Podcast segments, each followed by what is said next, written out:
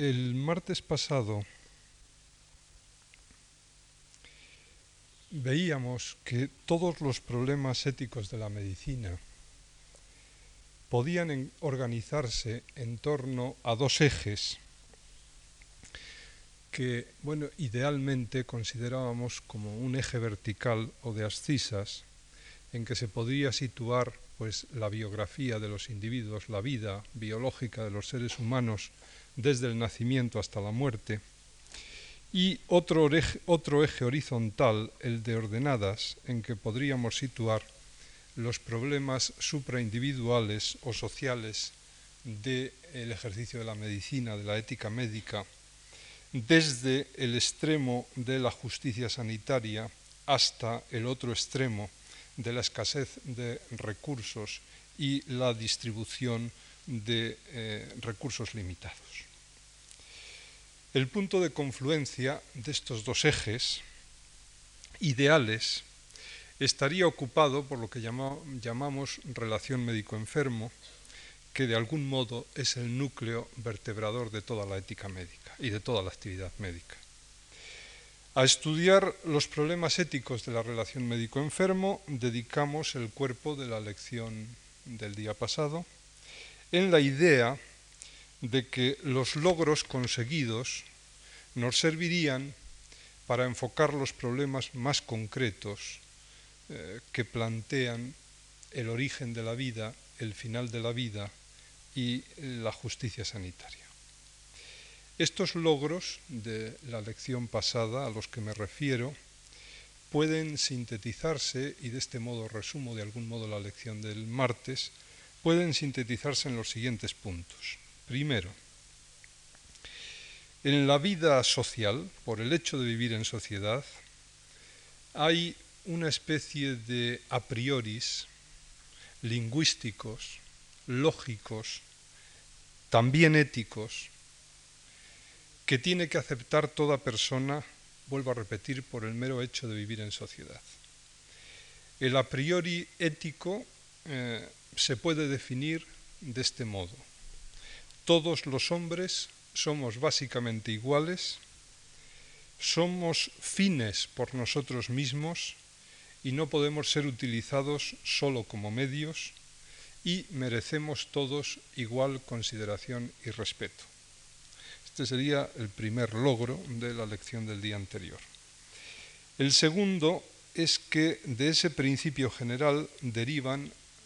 cuatro principios éticos o cuatro consecuencias éticas que llamamos el principio de justicia, el principio de no maleficencia, el principio de autonomía y el principio de beneficencia, según vimos el día pasado. Tercer punto. Estos cuatro principios se agrupan de dos en dos, constituyendo dos niveles éticos. El primero sería el nivel de los factores previos a la relación médico-enfermo, que estaría constituido por los principios de no maleficencia y justicia, y el segundo es el nivel de los factores constitutivos de la relación médico-enfermo, la relación médico-enfermo desde el punto de vista ético está constituida por los principios de autonomía, que es lo que hace presente el enfermo en la relación médico-enfermo, y beneficencia, que es aquello que aporta desde el punto de vista ético el médico a la relación médico-enfermo. Y cuarto punto conclusivo de la lección del día pasado, que procedimentalmente el orden ético, el orden de análisis ético de la relación médico-enfermo es el contrario del que acabamos de ver, que sería el orden sustantivo, de modo que en la relación médico-enfermo se actúa primero de acuerdo con los principios de autonomía y beneficencia. El médico y el enfermo cuando se ponen en relación, se ponen en relación primero con esos dos principios éticos que hacen presente, uno el de autonomía, otro el de beneficencia. Con, eh, autónomamente el enfermo va a buscar al médico y con el intento de ayudar al enfermo, el médico se pone en relación con el enfermo. Este sería el primer nivel, el primer plano decisorio desde el punto de vista ético de la relación médico-enfermo. Y el segundo plano estaría constituido por los principios de no maleficencia y justicia, eh, a los que hay que acudir cuando de algún modo hay que poner límites, y los límites siempre se ponen desde fuera, es decir, desde las condiciones a priori, cuando hay que poner límites a ese primer nivel o nivel pues más usual, más originario. Y decíamos que la justicia o el bien común es el límite de la autonomía o el bien particular y que la no maleficencia es el límite de la beneficencia. Ahora vamos a ver cómo a partir de estos principios generales que ya quedaron establecidos, estos principios generales de ética médica, se pueden enfocar los problemas éticos relacionados con el origen de la vida. Voy a dividir mi exposición en dos partes. Una primera la voy a dedicar a los temas de lo que generalmente se conoce con el nombre de ética sexual, la segunda parte la voy a dedicar a los temas de la ética de la reproducción, que no es exactamente lo mismo. Y finalmente, como conclusión, señalaré algunos otros problemas y el modo como pueden enfocarse. Por tanto, primera parte, ética sexual. Los órganos sexuales tienen una fisiología, tienen una anatomía, y tienen una patología. Por eso son obviamente objeto de una importantísima atención médica. Una ética médica no puede desatender este aspecto fundamental de la corporalidad humana. Pero la sexualidad no es solo un fenómeno biológico, es decir, sería yo creo un terrible, no sé, desatino querer convertir la sexualidad solo en un fenómeno biológico, es un fenómeno también psicológico, es un fenómeno cultural, es un fenómeno axiológico, en última instancia es un fenómeno humano y como tal enormemente complejo. Por eso es también un fenómeno ético. En la sexualidad influyen muchos factores que desde un punto de vista estricto habría que llamar extrabiológicos. Esto permite comprender que para la valoración ética de las conductas sexuales sea muy importante tener en cuenta factores extrabiológicos, culturales, históricos, axiológicos, etc. De ahí la importancia de que comencemos este primer apartado de ética sexual analizando brevemente lo que yo llamaría los grandes paradigmas culturales y éticos que sobre la sexualidad se han dado en nuestra cultura, es decir, en la historia del Occidente. Estos paradigmas se pueden reducir a dos. Yo los llamaré, en fin, simplificando, un paradigma antiguo que ordena todos los hechos del mundo constelacional de la sexualidad en torno al binomio natural-antinatural, y ahora explicaré por qué y un paradigma moderno que lo ordena en torno al binomio naturaleza-cultura. ¿eh? Y después pues, someteremos a crítica los dos paradigmas y veremos qué se puede decir hoy. Primera parte, por tanto, la ética sexual antigua, el binomio natural-antinatural. Es bien sabido que la cultura griega en la que está el origen de nuestra propia cultura, de la llamada cultura occidental, nos enseñó a pensar las cosas, las realidades en términos de naturaleza, de physis, y a valorar lo natural como ordenado y bueno, y lo antinatural como desordenado y malo. Este principio general, que es obviamente muy claro y que está en las bases de toda nuestra cultura, en el pensamiento griego, en el pensamiento filosófico griego, va a expresarse de maneras a veces distintas y no del todo coincidentes. Yo voy a distinguir dos y las voy a exponer brevísimamente porque no es lógico que me detenga mucho aquí. Una referente a lo que podemos llamar la antropología del orden natural, es decir, cómo desde, la idea de naturaleza se concibe la estructura de lo que es el ser humano. Y después la teología del orden natural. Son dos niveles que van a tener mucha importancia en la ética, en la ética también sexual y que por tanto parece que hay que tener en cuenta. Para los filósofos griegos y para los médicos griegos, para los médicos hipocráticos y todos los que vinieron después de los hipocráticos, el hombre y su cuerpo en estado de salud son realidades naturales, ordenadas y buenas, en tanto que la enfermedad se define como antinatural, desordenada y mala. El cuerpo en estado fisiológico, en estado ordenado o natural, tiene tres tipos de funciones que se sitúan en las tres grandes cavidades del cuerpo, la cavidad abdominal, donde están las funciones orgánicas que los eh, filósofos y los médicos griegos llamaron, llamaron naturales, este es el abdomen, el tórax, donde hay unas funciones como por ejemplo pues, la contracción cardíaca, el latido cardíaco, la respiración pulmonar, que son funciones vitales, las llaman así, y unas funciones que hay en la tercera cavidad, en la cavidad craneana, que llaman funciones animales. En, fin, en estado ordenado, fisiológico y bueno, el cuerpo tiene estas dinameis, estas virtudes, término que tiene mucho que ver con la ética, como es lógico. Es decir, hay unas dinameis naturales, otras vitales y otras animales que están en tres cavidades distintas. Y junto al cuerpo,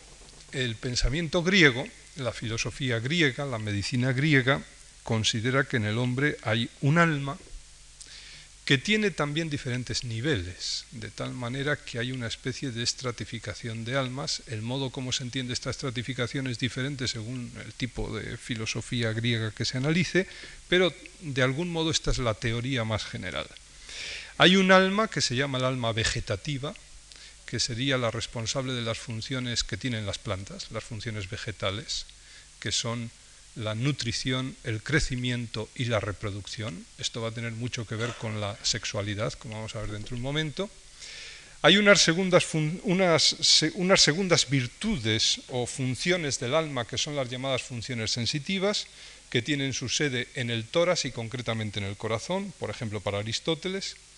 y hay unas funciones superiores que están en la tercera cavidad, en el cráneo, que son las funciones intelectivas. Estas tres tipos de almas se pueden dividir en dos grupos, y por ejemplo Aristóteles en la Ética Nicómaco las divide en dos grupos, de tal manera que las dinameis, las virtudes del ser humano, se pueden dividir en virtudes dianoéticas o intelectuales por una parte, las que, las que tienen su sede en, la razón, en el cerebro, y de otra parte las llamadas virtudes éticas o morales, es decir, eh, los órganos del tórax y los órganos del abdomen tienen unas virtudes, son sedes de unas virtudes que son las llamadas virtudes morales, en tanto que los órganos de la cavidad craneana son sede de unas virtudes que se llaman las virtudes dianoéticas o intelectuales. Naturalmente, las virtudes del tórax y del abdomen son virtudes irracionales frente a las anteriores, a las primeras que son racionales. Pues bien, eh, las eh, virtudes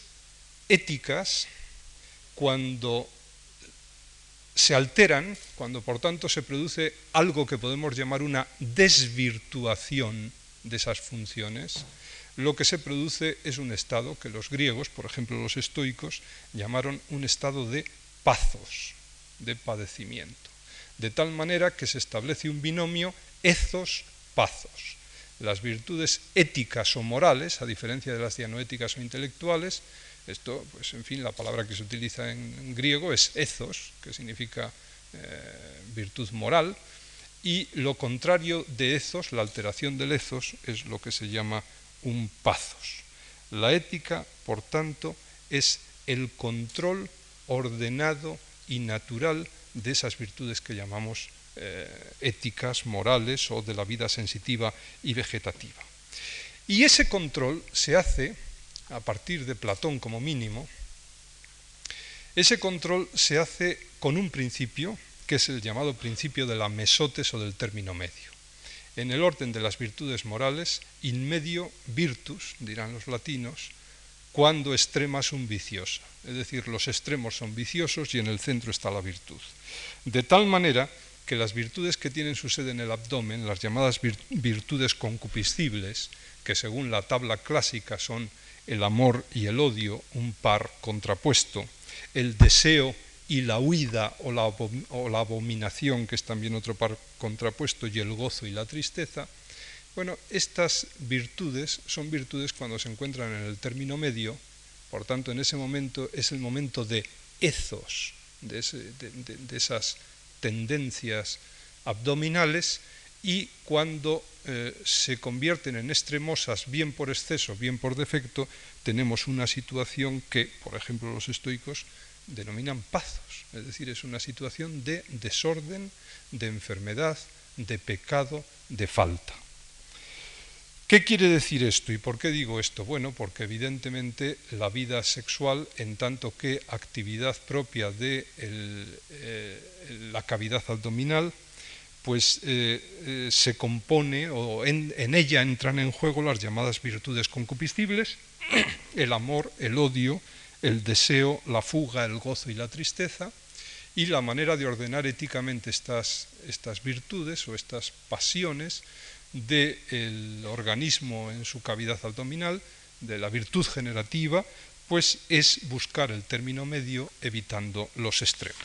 Y ese término medio consiste en el uso moderado y de acuerdo con el orden de la naturaleza de la sexualidad, esto sería lo ético, en tanto que los extremos antinaturales serían viciosos, más aún serían patológicos. Bueno, yo creo que esto tiene una cierta lógica y que, como ustedes pueden comprender, ha tenido una enorme importancia en nuestra tradición ética occidental. Ahora bien, quedaría incompleta esta pequeña imagen que quiero dibujar si no eh, añadiéramos una especie de segundo acto, que también se desarrolla en Grecia, sobre todo en la filosofía estoica. Y es que junto a esta antropología como base de una ética general y de una ética sexual en concreto, el, pensamiento griego desarrolla una teología, es decir, una filosofía o un pensamiento sobre Dios. Y la teología, los resultados de esta teología no coinciden del todo con los resultados de la antropología. A Dios se le define como incorpóreo, como insensible y como impasible. Dios es acto puro, y por tanto no puede ser sujeto paciente o pasivo de nada. Lo que está en acto puro no puede padecer desde ningún punto de vista. Dios es inteligencia pura, es acto puro y por tanto es, como, dirían, como dijeron los estoicos, apacés, absolutamente impasible. No puede tener pasiones, ni puede tener lo que se llama en la ética aristotélica virtudes éticas. En Dios no pueden existir más que las virtudes dianoéticas realmente. Las virtudes éticas, en fin, solo de una manera puramente analógica pueden darse en él. Y Dios, además, vuelvo a repetir, no tiene cuerpo, es decir, es espíritu puro. ¿Esto qué quiere decir? Bueno, quiere decir que si el, Dios es sabio y el hombre quiere acercarse a Dios, quiere imitar a Dios, objeto de toda la teología del helenismo y de toda la teología de todos los tiempos, entonces lo que tendrá que hacer es, ya que no puede ser sabio, la sabiduría es Dios, es al menos acercarse a la sabiduría siendo filósofo, amigo de la sabiduría, caminante por el camino de la sabiduría. Y ese camino, pues, obliga a eh, intentar anular el cuerpo. Es decir, si Dios es espíritu puro y no tiene cuerpo, evidentemente la función de una eh, filosofía sensata y sabia será anular el cuerpo, apaciguar el cuerpo, a fin de que a partir de ahí el nus, la mente, pueda ver con toda claridad el mundo de las ideas y unirse a ellas, que sería la fase unitiva. fin, de aquí vienen las tres famosas fases de la vida espiritual que a lo largo de toda la teología espiritual antigua y no solo en el mundo cristiano, también en el mundo judío y en el mundo musulmán, pues existen, es decir, habría tres fases, una fase purgativa, que consiste en última instancia en anular el cuerpo, sobre todo sus funciones vegetativas y sensitivas, y también las sexuales, obviamente. Una vez conseguido esto se pasa a la fase iluminativa, es decir, cuando el mundo de lo irracional de algún modo ha desaparecido, la razón está, la inteligencia está en condiciones óptimas para conocer el mundo de las ideas, por tanto, tras la anulación del cuerpo, la inteligencia ve con más claridad lo que es bueno, lo que es bello, lo que es verdadero. Es la fase iluminativa. Y finalmente viene la fase unitiva, en la que el sabio de algún modo se identifica pues, eh, eh, con Dios. Esta es la tesis neoplatónica, esta es de algún modo también la tesis estoica y esta es de algún modo también la tesis platónica. Y esto es lo que aceptará en buena medida la teología espiritual, tanto católica o cristiana, como la musulmana y como la judía a todo lo largo de la Edad Media. ¿Por qué digo todo esto? Bueno, digo esto porque en el paradigma antiguo de la sexualidad, que es el que estamos analizando, hay como dos niveles de lectura. Es decir, hay un nivel que podríamos denominar moral, el de ética o, en el caso de las tradiciones judía, musulmana y cristiana, teología moral, el plano de la teología moral. Eh, en este plano se asume que hay un uso ético o natural de la sexualidad y un uso patológico o antinatural de la sexualidad, que consistiría pues en el uso no de acuerdo con el orden fisiológico de esos órganos, masturbación, homosexualidad, etc. Eh, en fin, toda la teoría, por ejemplo, de la masturbación está basada en buena medida en este arquetipo cultural, la teoría médica es decir, lo que los médicos a lo largo de la historia van diciendo sobre la masturbación y los caracteres, eh, los problemas patológicos de la masturbación, en buena medida se basan en este arquetipo tan antiguo que procede de, nuestros, de los orígenes de nuestra cultura. Por tanto, la teología moral propiamente dicha y la filosofía moral entiende que debe haber un uso ordenado de la sexualidad y que ese uso ordenado consiste en el uso acorde con la función de la naturaleza, con lo que la naturaleza ha eh, puesto como función típica de esos órganos. Y junto a la teología o filosofía moral estaría el objetivo de la teología y filosofía espiritual. En el fondo, en toda la cultura antigua hay una distinción y, una idea, y es que lo anterior, lo que ha dicho la teología y la filosofía moral, es para los hombres imperfectos y no excesivamente sabios. Los hombres perfectos y sabios, los que imitan a Dios, deben seguir la segunda teoría, la teológica que decíamos antes, y por tanto reprimir o anular completamente no solo la sexualidad, también la sensualidad y eh, acceder de ese modo a lo que podemos llamar un estado de perfección fin, uno eh, se puede preguntar por qué, por ejemplo, en toda la Edad Media, la teología moral tiene tan mala prensa. Los grandes teólogos no hacen teología moral, hacen teología dogmática o teología espiritual. Y la razón es esta. Es decir, la teología moral trata de las pasiones concupiscibles e irascibles, que son pasiones irracionales, en tanto que la teología dogmática trata es la teología del uso de la inteligencia en el conocimiento de Dios, por tanto del nous, de las virtudes dianoéticas, que por supuesto son superiores a las virtudes propiamente éticas. Por tanto, el mundo de la teología moral siempre es un mundo subestimado precisamente por esto. Bueno, este sería el paradigma antiguo y esto permitiría explicar muchas cosas, lo que se puede llamar ética del orden natural en el uso de la sexualidad. Rápidamente paso a exponer junto a ese o frente a ese paradigma el paradigma que podemos llamar moderno, un paradigma que surge en el siglo XVII y sobre todo en el siglo XVIII, cuando, eh, en fin, eh, el cambio de mentalidad hace eh, que ciertos autores, por ejemplo Rousseau,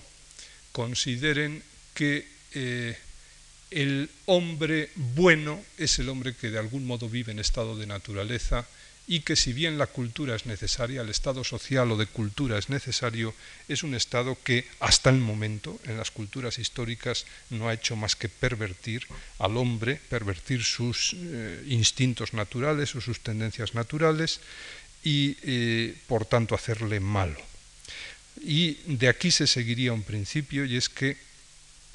la sexualidad natural es buena, en estado de naturaleza, vuelvo a repetir, es buena, y la coartación de la sexualidad por no toda la cultura, pero sí las culturas históricas, es en principio mala. La sexualidad natural es buena y hay que dejar que se desarrolle o se desenvuelva naturalmente. No creo que sea pues un juicio temerario decir que esta actitud es enormemente frecuente en nuestra cultura. Es decir, la idea de que el uso de los órganos sexuales es un uso natural como el uso del aparato digestivo y que por tanto mm, se debe utilizar con medida, se debe utilizar con educación, comemos educadamente, debemos tener relaciones sexuales educadamente, pero nada más. En fin, yo creo que estas dos actitudes históricas que acabo de reseñar pueden entenderse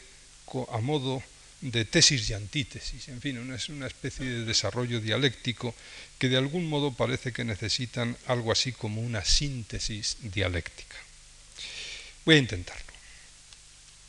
Para ello conviene que volvamos a los conceptos manejados en la lección anterior y concretamente al principio que manda tratar a todos los hombres con igual consideración y respeto y considerarlos como fines en sí mismos y no como medios. No creo que sea arriesgado decir que la esfera de la sexualidad es aquella en que más fácilmente instrumentalizamos a las personas en favor nuestro y las utilizamos como medios para nosotros, para nuestros intereses o para nosotros mismos. Por eso la sexualidad es un campo muy sensible a los conflictos éticos. Quizá solo hay otra esfera tan proclive a la instrumentalización de las personas y es la económica. Esta facilidad con que se instrumentaliza a las personas en el ámbito de la vida sexual o de la vida erótica eh, no puede evitarse más que mediante el autocontrol, obviamente, es decir, mediante un proceso que en última instancia es un proceso de educación y de control autónomo, digamos, la educación de la autonomía en el control de las propias tendencias racional y ético. Quiere esto decir que en la ética sexual hay algo así como un primer nivel, que, como decíamos al comienzo de esta lección, repitiendo el contenido del martes pasado,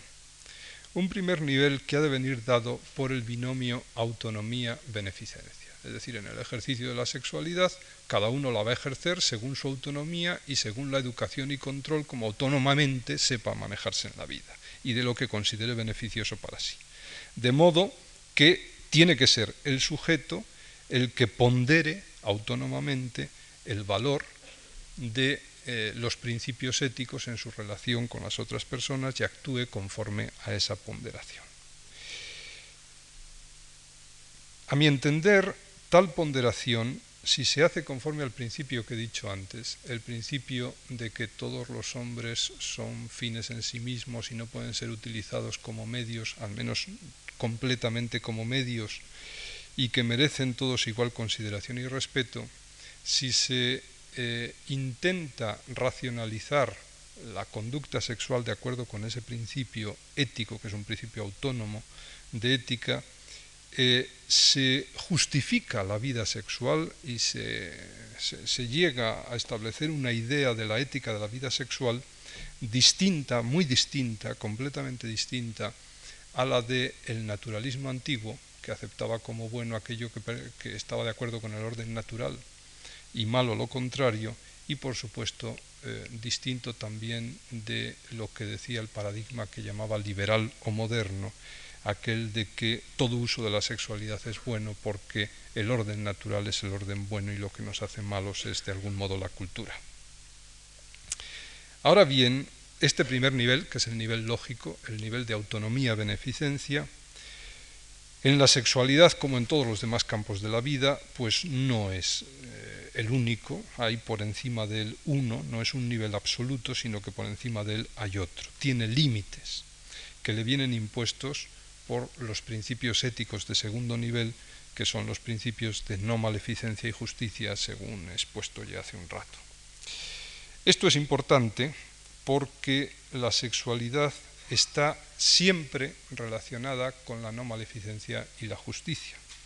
Pensemos, por ejemplo, en relación a la no maleficencia, pues lo que es el, delito de escándalo o la pornografía o la inducción, etc. Y respecto a la justicia, pues todos los problemas relacionados con la protección de la vida que puede surgir como consecuencia del ejercicio de la sexualidad. Por ejemplo, el tema del aborto. Bueno, dicho esto, a propósito de la ética sexual, quiero pasar rápidamente a la segunda parte, y es a la ética de la reproducción. Es el mismo tema, pero visto desde otro lado, puesto que aquí no se trata de ver cuál es el juicio ético sobre los órganos sexuales o su uso, cuanto la ética del término de ese uso, es decir, la nueva vida que surge a veces como consecuencia de ese uso y por tanto los temas de la ética de la reproducción. En la ética de la reproducción se puede utilizar el mismo esquema general que hemos, ético que hemos visto en la sexualidad o que veíamos el día pasado a propósito de la relación médico-enfermo en general, pero como es lógico tiene unas peculiaridades que conviene exponer ahora.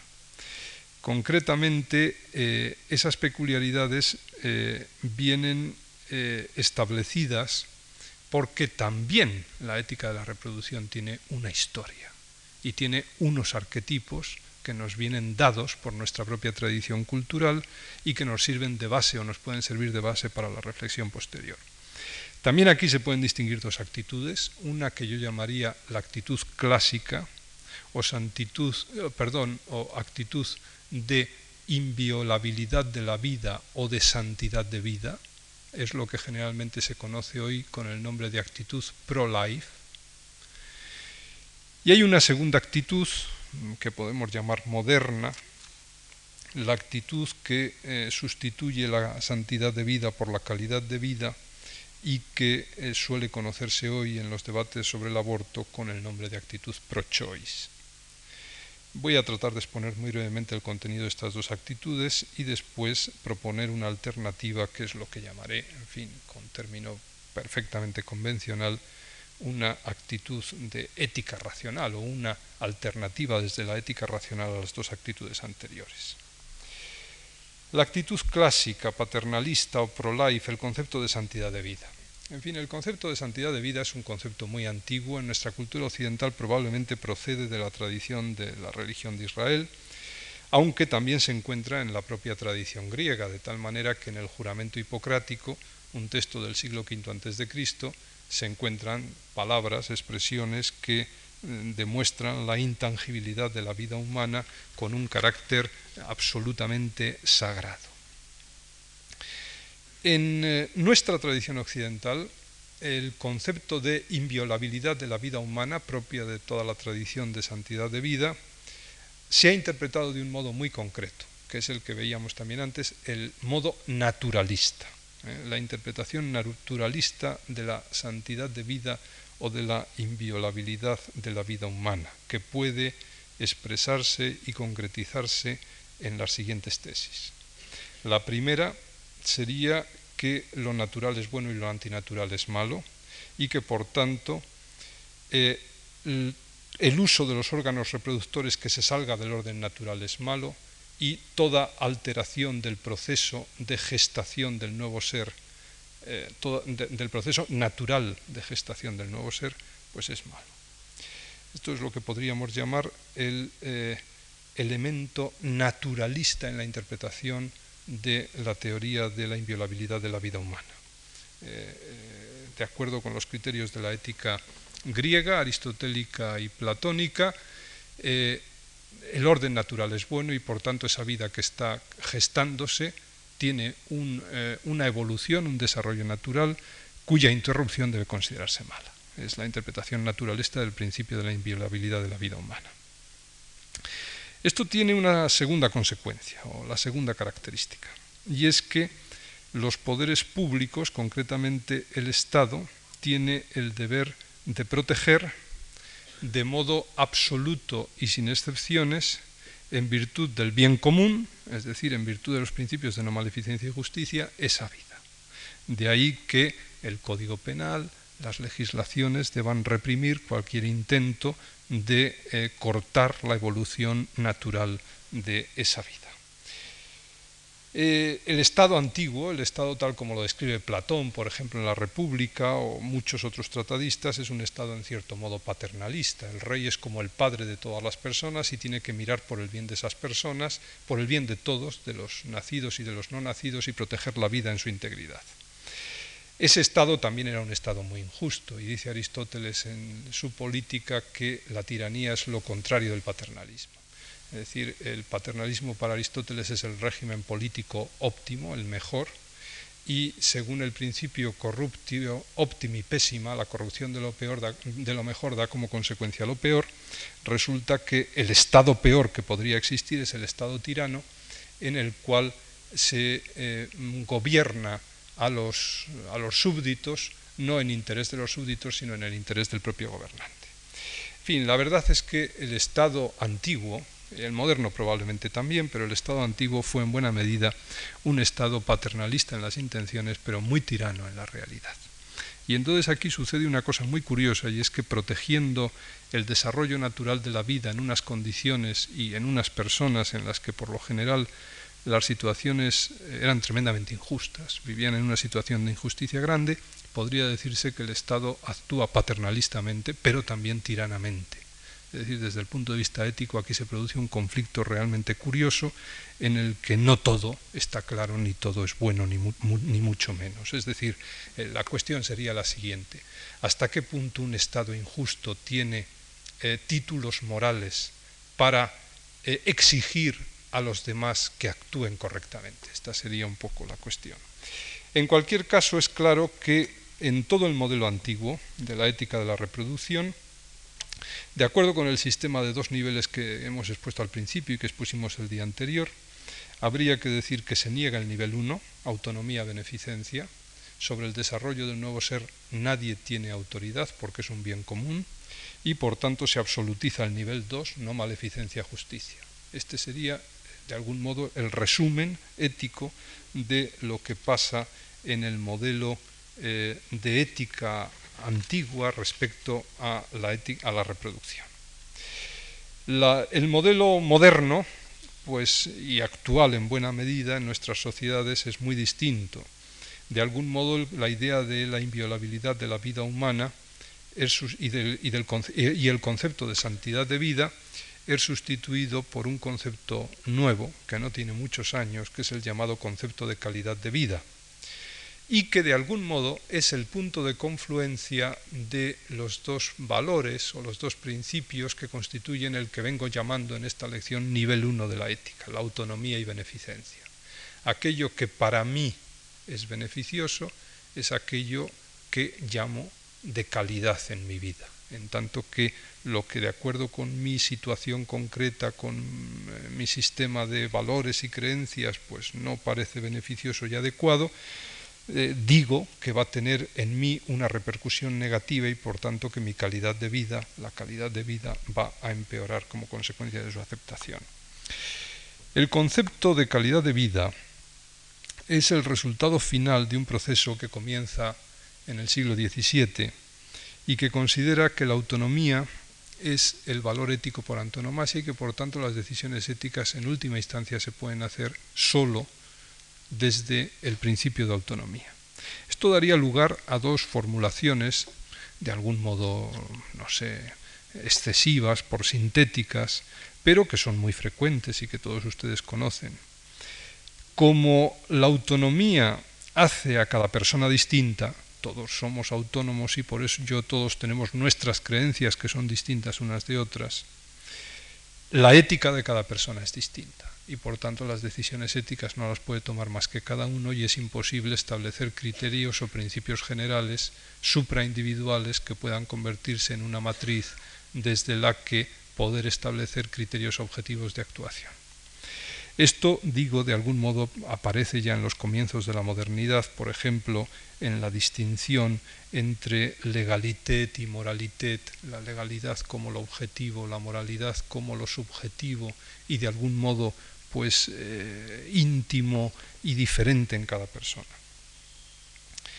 Esta sería una de las consecuencias o una de las raíces, el autonomismo ético y por tanto la pluralidad total de criterios morales que hace imposible cualquier intento de establecimiento de criterios objetivos supraindividuales. Digo, esta sería una de las raíces del concepto moderno de calidad de vida y de la consideración de la autonomía como criterio ético último, como instancia última para decidir los problemas morales. Hay otra expresión de este principio y es la que dice, muy utilizada en el tema del aborto, y es la que dice que cada uno puede decidir sobre su propia vida y sobre su propio cuerpo. Es el argumento, por ejemplo, de los grupos feministas y el núcleo de toda la argumentación que suelen utilizar los movimientos pro-choice. No es aventurado, creo yo, decir que esta es la actitud más imperante hoy en nuestra sociedad y concretamente en nuestra sociedad, en la española. Eh, si en la época de la dictadura se impuso la actitud que antes he llamado paternalista y naturalista, hoy, en las décadas de la democracia, probablemente se valora más la actitud autonomista y moderna y se considera que cada persona es el referente último de las decisiones morales y que más allá de eso no se puede ir. En resumen, resumiendo mucho y haciendo quizá un esquema pues eh, a base de, a, fuera de resumido probablemente injusto, se podría tipificar la moralidad de este segundo modelo de ética reproductiva diciendo que absolutiza el nivel 1, autonomía, beneficencia, y niega el nivel 2, no maleficencia, justicia. Como verán ustedes, en fin, eh, es de algún modo la antítesis del modelo anterior si en la, actitud clásica ante la ética de la reproducción era la absolutización del nivel 2, no maleficencia, justicia, y la negación del nivel 1, autonomía, beneficencia, de tal manera que las personas individuales no tenían nada que decidir. Aquí sucede más bien lo contrario, y es que se absolutiza el nivel 1, autonomía, beneficencia, y se niega la validez del nivel 2, no maleficencia, justicia. Yo titularía ahora esta parte en la que voy a entrar en busca de una actitud racional. Ya les he dicho que iba a proponer una alternativa desde lo que llamaría una actitud ética racional, no porque las otras no sean racionales, sino porque la estoy planteando desde la racionalidad ética. Es una alternativa más. Si se analizan estas dos posturas clásicas sobre la ética de la reproducción, la de la santidad de vida y la de la calidad de vida, se ve que una es la primera eh, pertenece al grupo de las éticas que en ética, en historia de la ética y en teoría ética se llaman deontológicas, es una actitud principialista, el principio de inviolabilidad de la vida humana, es la actitud pro-life, en tanto que la otra, la actitud pro-choice, es una actitud teleológica, es decir, son las consecuencias las que dicen si la actitud que se debe tomar y naturalmente las consecuencias las debe medir cada persona, puesto que ella es el referente de las consecuencias. Yo creo que se puede articular una eh, tercera respuesta, digo. Y una tercera respuesta por la sencilla razón de que casi todos los autores están de acuerdo en que los juicios éticos son juicios que no se pueden realizar ni solo desde el punto de vista deontológico, ni solo desde el punto de vista teleológico. Y por tanto creo que sería posible articular una teoría ética de la reproducción en la cual tuviera su puesto la dimensión pro-life y supuesto eh, la dimensión pro-choice. Lo voy a intentar. Para ello déjenme que exponga en dos eh, momentos, en primer lugar, lo que podemos llamar la ética sustantiva de la reproducción y en segundo lugar, la ética procedimental de la reproducción, siguiendo el esquema que expuse ya en la clase o en la lección del martes. La lógica del razonamiento moral enseña que las dos posturas ante la ética de la reproducción que hemos visto son parciales y que todo juicio moral, como he dicho hace un momento, eh, requiere dos momentos que es preciso tener en cuenta. El momento principialista o deontológico, que es lo que podríamos llamar la norma, y el momento teleológico o de consecuencias, que es lo que nos permite justificar las excepciones a la norma. El caso típico en toda la historia de la ética occidental es el de la mentira piadosa. Es decir, el principio, el principio de que debe decirse la verdad es un principio muy fácil de justificar desde el criterio que pusimos al comienzo de la lección de que todos los hombres eh, somos iguales, no debemos ser utilizados como medios sino como fines y merecemos igual consideración y respeto. Y por tanto merecemos que se nos diga la verdad. La norma, por tanto, ética será en este caso decir la verdad. Hay que decir la verdad. El decir la verdad es bueno y el mentir es malo. Ahora bien, si este ejemplo de la mentira es un ejemplo que se ha discutido a lo largo de los siglos en todos los tratados de ética, es porque a todo el mundo se le alcanza que hay veces que decir la verdad puede ser insufrible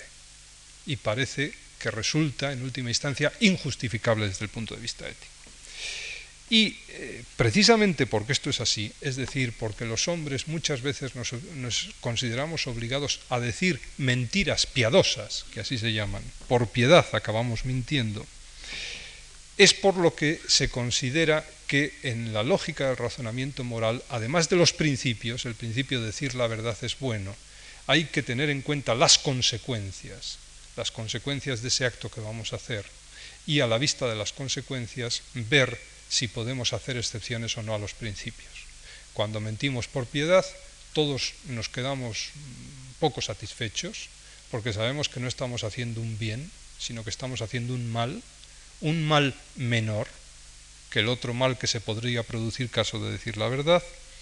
y sabemos por ello que como lo que estamos eligiendo es el mal menor, no el bien, estamos haciendo una excepción a la norma, pero no estamos siguiendo la norma. Es decir, en la lógica del razonamiento moral habría dos, momentos. Primero, el momento deontológico o de norma y segundo, el momento teleológico o de excepción a la norma. El momento de principios o a priori y el momento de consecuencias o a posteriori. Y el juicio moral siempre tiene que tener en cuenta estas dos vertientes. Bueno, pues esto que hemos aplicado al caso de la mentira y con el ejemplo de la mentira piadosa se puede aplicar exactamente igual al tema de la ética de la reproducción. Pienso que en nuestro tema, en el de la ética de la reproducción, se puede decir que la norma, el principio deontológico, es la inviolabilidad de la vida humana,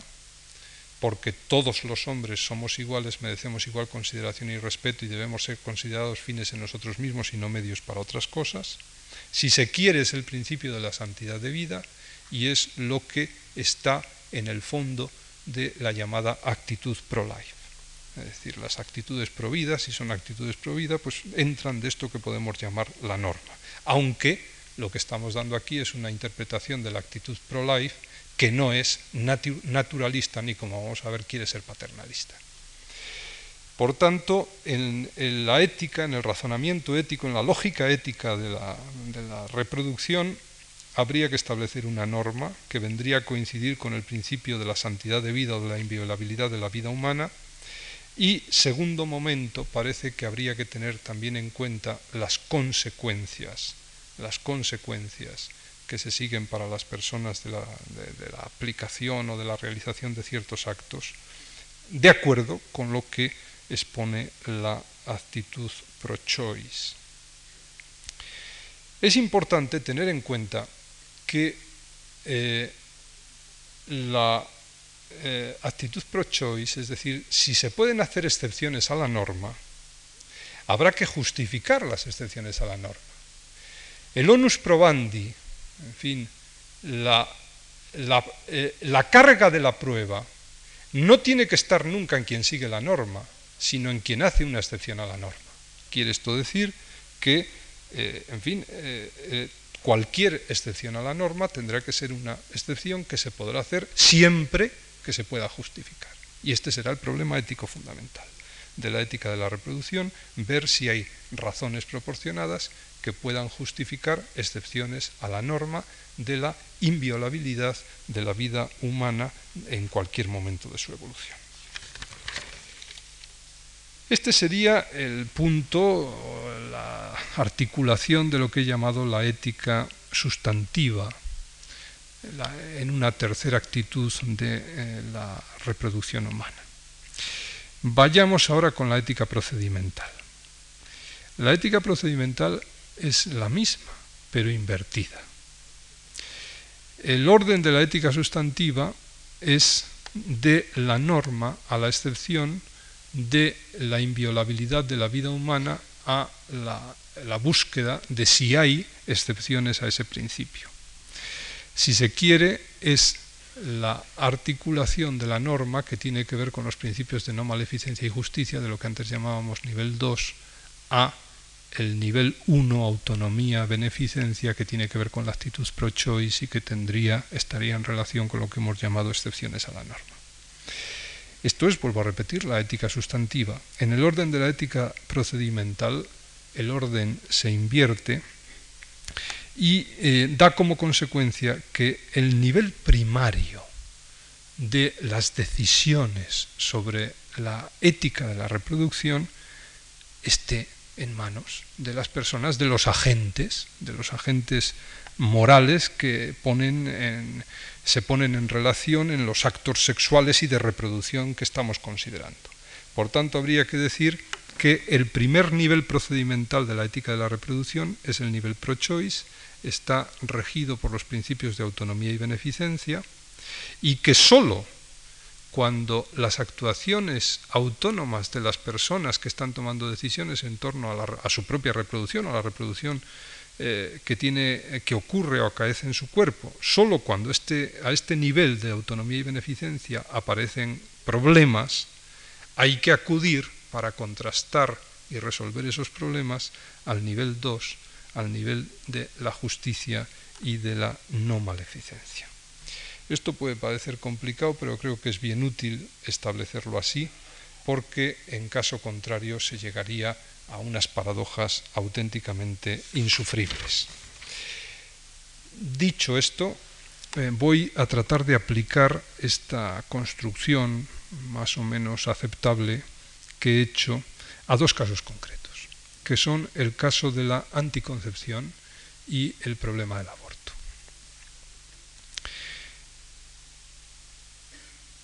Yo creo que para analizar estas dos cuestiones, la cuestión de la anticoncepción y la del aborto, es preciso partir de un dato bien conocido, y es la evolución de la población humana, la historia de la población humana, y el hecho de que desde hace dos siglos aproximadamente, desde el año 1750, se ha producido un fenómeno que es la llamada pues explosión demográfica como consecuencia de la progresión geométrica del aumento de la población sobre el planeta y las expectativas de que ese crecimiento exponencial no va a poder continuar indefinidamente. Es decir, que de algún modo se plantea el tema general en la cultura de nuestro siglo a partir del año 72 en que el Club de Roma estableció o en fin difundió su famoso informe sobre los límites del crecimiento eh, la idea de que el crecimiento demográfico también tiene que tener unos límites y de que tiene que ser la razón la que de algún modo establezca los límites al crecimiento de todo tipo, pero también al crecimiento demográfico. Y es bien sabido cómo a partir de esta idea, pues en los años 70, ya antes, pero sobre todo en los años 70, aparecen lo que podemos llamar las políticas duras del control de población, la política china, que comienza en los años 50, las políticas de algunas instituciones internacionales, por ejemplo el Banco Mundial, pues eh, obligando de algún modo a los países subdesarrollados a establecer políticas más o menos coactivas de control de población, so pena de no recibir ayudas económicas por parte de las instituciones internacionales, etc. Y es también sabido como, sobre todo en la década de los 80, parece que se está intentando pasar de esas políticas duras, coactivas y difícilmente aceptables desde cualquier reflexión ética, a unas políticas que podemos llamar más blandas o algo más blandas del control de población. Eh, en fin, en los informes, por ejemplo, en el informe de la Comisión Mundial del Medio Ambiente y del Desarrollo, publicado el año 87, se insiste en un concepto que ya tiene algunos años eh, antes de, de ese informe, que es en el concepto del desarrollo sostenible, es decir, el problema de los países del tercer mundo y en general el problema del mundo no es solo el problema del crecimiento de la población, sino que es el problema de que hay unos países que están en una situación de desarrollo insostenible, los países del primer mundo, con una degradación del medio ambiente, un consumo excesivo de materias primas, una depredación de la naturaleza de todo tipo, y por otra parte que hay un tercer mundo que está en una situación de subdesarrollo también insostenible. Y la tesis de todos estos informes es que el establecimiento de un desarrollo sostenible, es decir, aquel en el que se desarrollan los pueblos subdesarrollados y todos, también los que hoy nos llamamos desarrollados, empecemos a utilizar nuestro medio de tal manera que no lo depredemos, es decir, que lo utilicemos a la misma velocidad en que él es capaz de reciclarse y por tanto no deterioremos la naturaleza, digo que de acuerdo con este concepto de desarrollo sostenible se considera que el futuro de la humanidad sería más o menos optimista si fuéramos capaces de controlar nuestro afán de consumo y nuestra población. Pero sucede el hecho curioso de que cuando se desarrolla un país disminuye la población inmediatamente. Es decir, solo con el hecho del desarrollo se produce un descenso de la población. Y entonces, esto que llamo políticas blandas de control de población vienen a consistir en la tesis de que estableciendo políticas de desarrollo sostenible se podría controlar la población de un modo racional y humano sin establecer otro tipo de medidas coactivas. En cualquier caso, de esto se deduce que es necesario un control de población. Segundo, que con el control de población solo no se consigue nada, que hace falta un control del consumo general y un cambio de los hábitos del consumo, y que esto no se puede lograr más que mediante un cambio en los hábitos y en las costumbres de nuestras sociedades y como, en fin, costumbre, pues en latín se dice mos moris, se puede decir que no se puede lograr más que desde una moral o una ética distinta. A mi modo de ver, no es un azar que la bioética haya surgido en el año 70 y que esté adquiriendo la importancia que tiene ya en todos los países occidentales y también en el nuestro. Es decir, probablemente es un intento de responder a este terrible reto en el que probablemente nos estamos jugando nuestro propio futuro que tenemos planteados todos, no solo los países subdesarrollados, sino también los países desarrollados. Dice el informe mundial de la Comisión del Medio Ambiente que si el problema del mundo fuera solo el problema de la población, habida cuenta de que los países del primer mundo tienen perfectamente controlada la población, y prueba de ello es que no crecen, los países del primer mundo no tendrían problemas. Es decir, su futuro sería un futuro esplendoroso. Y sin embargo, la degradación del medio ambiente, el consumo de materias primas, etcétera, en los países del primer mundo es tan grande o mucho mayor que en los países del tercer mundo. Esto quiere decir, primero, que hay que controlar la población, segundo, que con solo el control de la población no se consigue nada. Y esto tiene mucha importancia en orden al juicio ético de estos problemas. En cualquier caso, hay que controlar la población hay que controlar la natalidad. Esto parece que es una exigencia ética racional. Y parece también que debe cumplirse, debe, este control de la natalidad debe cumplir varias condiciones. Primera, que debe realizarse en el contexto general de respeto por la vida. Es decir, si queremos controlar la población es porque queremos respetar nuestro presente, nuestro futuro y en última instancia respetar la vida. La vida es un valor muy elevado y debe ser respetada y protegida racionalmente. Este sería el primer horizonte ético de cualquier eh, razonamiento sobre el control de población. En este contexto de respeto y aprecio por la vida, que como hemos dicho antes era la norma, eh, no de desprecio, en este contexto de respeto y aprecio por la vida, no de desprecio, pues se pueden utilizar diferentes métodos de control de población. Hay unos métodos que se llaman naturales, continencia periódica, método del ritmo, etc. Hay otros métodos que se llaman no naturales, métodos químicos, hormonales, métodos mecánicos que impiden la fecundación. Como todos ustedes saben, todo el mundo está de acuerdo en la licitud moral de los llamados métodos naturales,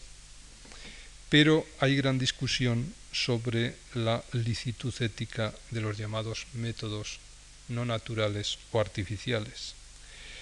Se oponen a la utilización de los métodos artificiales la Iglesia Católica, no solo ella, muchos grupos ecologistas y naturistas se oponen a la utilización de métodos eh, químicos y en general artificiales. El otro día pude comprar en un, en un kiosco una revista de una organización naturista dedicada enteramente a este tema. Personalmente pienso que el hecho de que los métodos sean naturales o no no cambia sustancialmente su moralidad. Y no la cambia precisamente porque la fundamentación naturalista de la ética no la considero excesivamente firme. Aunque sí, el hecho de que los métodos no sean naturales y sean artificiales, sí añade un factor más a tener en cuenta, es decir, la utilización de hormonas, de fármacos, etcétera, que exigen una justificación moral específica. Por tanto, habría que decir que, aunque no cambie sustancialmente la moralidad, sí parece claro que la justificación ética de la utilización de métodos artificiales o no naturales es distinta, tiene unas peculiaridades que son distintas a la justificación de los métodos puramente naturales, como es obvio. Bueno, permítanme ustedes unos minutos para, eh, en fin, exponer cómo creo yo que puede abordarse un tema mucho más complejo que el de la anticoncepción, que es el del aborto, a partir de esto que he llamado tercera actitud o actitud racional.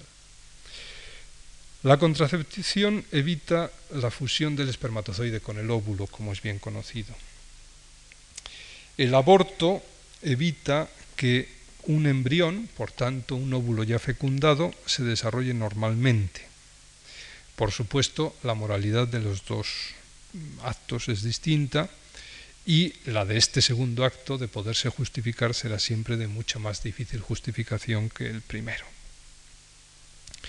Esto también puede explicarse diciendo que en el caso del aborto, la excepción a la norma es mayor y más difícil de probar o necesitará razones más proporcionadas porque de algún modo viola más el principio de inviolabilidad de la vida humana que la contracepción.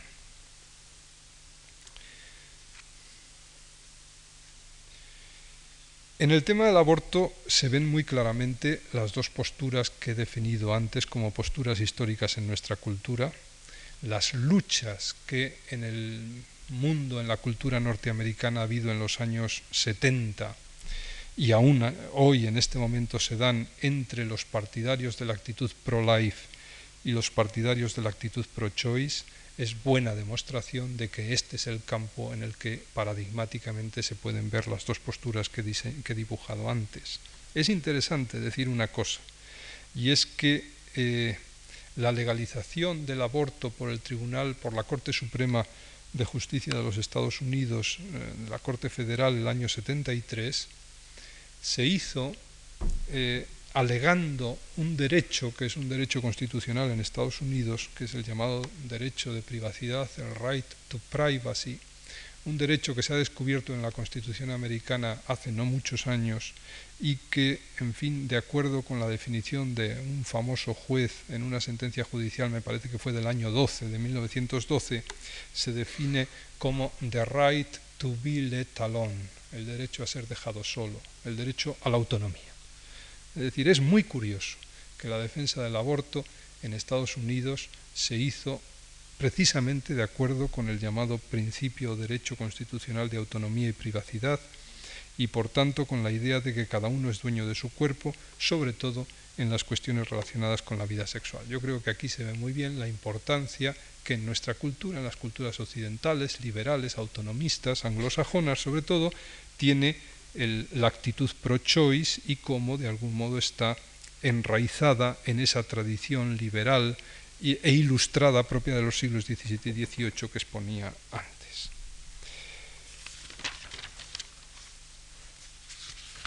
Junto a estas dos actitudes clásicas ante el aborto, la actitud eh, pro-life y la actitud pro-choice, permítanme ustedes que intente aplicar el principio que he definido antes como de una actitud racional alternativa a las dos anteriores. La postura racional ante el aborto, a mi, modo de ver, podría decir lo siguiente. La norma tiene que ser la defensa de la vida y la inviolabilidad de la vida humana, porque lo exigen los principios de no maleficencia y de justicia. El problema del aborto es el problema de si puede haber excepciones a este principio, si hay razones proporcionadas que puedan hacer excepciones a este principio general. Esas excepciones de existir, es evidente que ya no serán un bien, sino que será una opción por el mal menor, y por tanto deberán hacerse de acuerdo con los principios de autonomía y beneficencia, lo cual quiere decir que el aborto, caso de poderse justificar, solo podrá hacerse por voluntad de la persona en que se hace, de acuerdo con el principio de autonomía,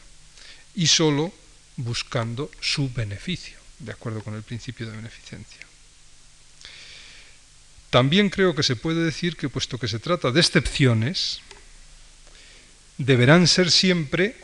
en teoría todavía no sabemos si se pueden hacer, pero caso de que se puedan hacer, deberán ser siempre las mínimas posibles, puesto que de algún modo estamos violando los principios de no maleficencia y justicia y por tanto la inviolabilidad de la vida humana. Y no solo deberán ser las mínimas posibles, sino que la sociedad y el Estado tendrá que velar porque sean las mínimas posibles. De aquí creo que se puede deducir que el aborto difícilmente se puede legalizar, sino que a lo más se podrá despenalizar y que además deberá haber siempre un cierto control judicial sobre las excepciones. Esto es una cosa muy sensata. Piensen ustedes que en la famosa eh, actitud holandesa ante la eutanasia se procede exactamente así. En Holanda, en contra de lo que se dice, lo veremos el próximo día, no hay una ley de eutanasia. La eutanasia está prohibida. Hay una práctica judicial que despenaliza la eutanasia en ciertos supuestos, siempre bajo control judicial, porque se supone que la protección de la vida es un bien social importante y por tanto es la sociedad, representada por el juez, la que en última instancia tiene que decir si en ese caso eh, entra el paciente dentro de uno de los supuestos de despenalización o no. Entonces, con esto quiero decir que en el tema del aborto la situación me parece muy parecida o muy similar, porque si hay excepciones al principio de inviolabilidad de la vida humana, esas excepciones deberán ser las mínimas posibles y la sociedad y el Estado tendrán que intentar que sean las mínimas posibles y por tanto controlar de algún modo esas excepciones. Y ese control me parece que difícilmente se puede lograr mediante la legalización, solo creo que se podría justificar éticamente lo que llamo aquí la despenalización mediante un cierto control judicial de su práctica. Bueno, y entonces ahora la cuestión es saber si hay excepciones. Si hay excepciones al principio de la inviolabilidad de la vida humana que puedan de algún modo justificar esto que llamamos el aborto. Alguna hay. La primera excepción, el ejemplo clásico de excepción, muy antiguo, que se conoce desde hace muchos siglos, es uno hoy afortunadamente desaparecido y es el de la desproporción cefalopélvica en feto encajado, en el que la única solución posible hasta hace no tantos años ha sido la craniotomía. Hoy, con los procedimientos de diagnóstico mucho mejores que tiene la obstetricia y la ginecología, sobre todo con los procedimientos ecográficos, esta es una situación felizmente superada, pero durante siglos ha sido el ejemplo paradigmático de las llamadas indicaciones médicas en el aborto y es evidente, todo el mundo ha creído obvio que en esta situación el aborto era la única solución posible al compromiso de dos vidas, al auténtico y total compromiso de dos vidas. Esto puede llevarnos a dos conclusiones. Primero, el aborto es una excepción éticamente posible y a veces éticamente necesaria. Y segundo, el aborto no puede justificarse éticamente más que de acuerdo con la doctrina del mal menor. Segunda excepción. Las, llamadas indicaciones médicas,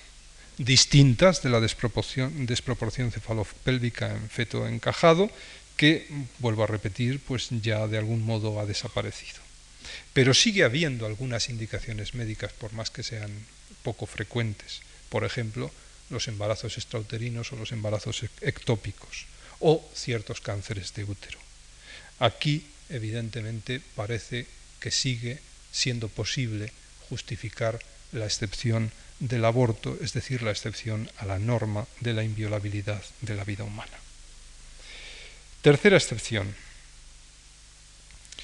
Hay unas indicaciones que en la literatura suelen llamarse bien o mal, eso no entro en ello, indicaciones morales. El ejemplo típico es la violación. En mi opinión, que por supuesto es discutible como todo,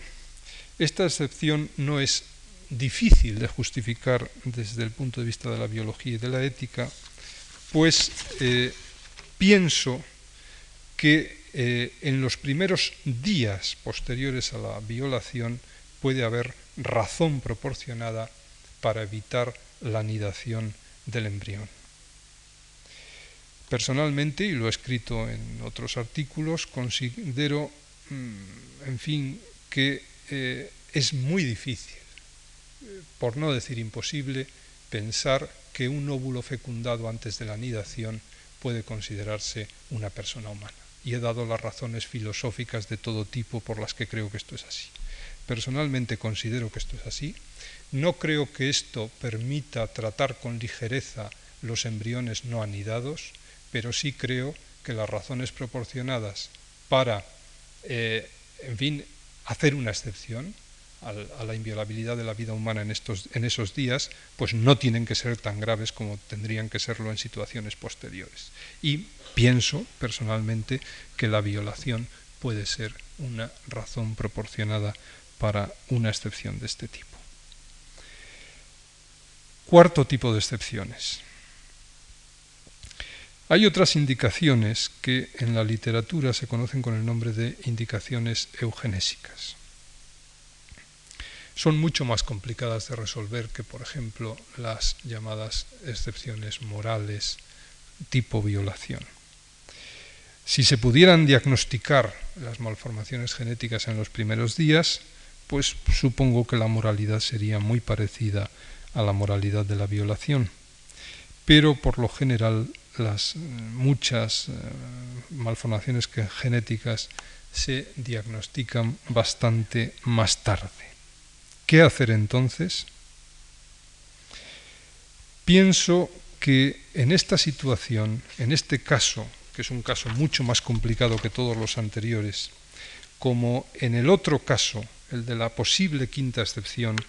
que es el de las indicaciones sociales y económicas, pienso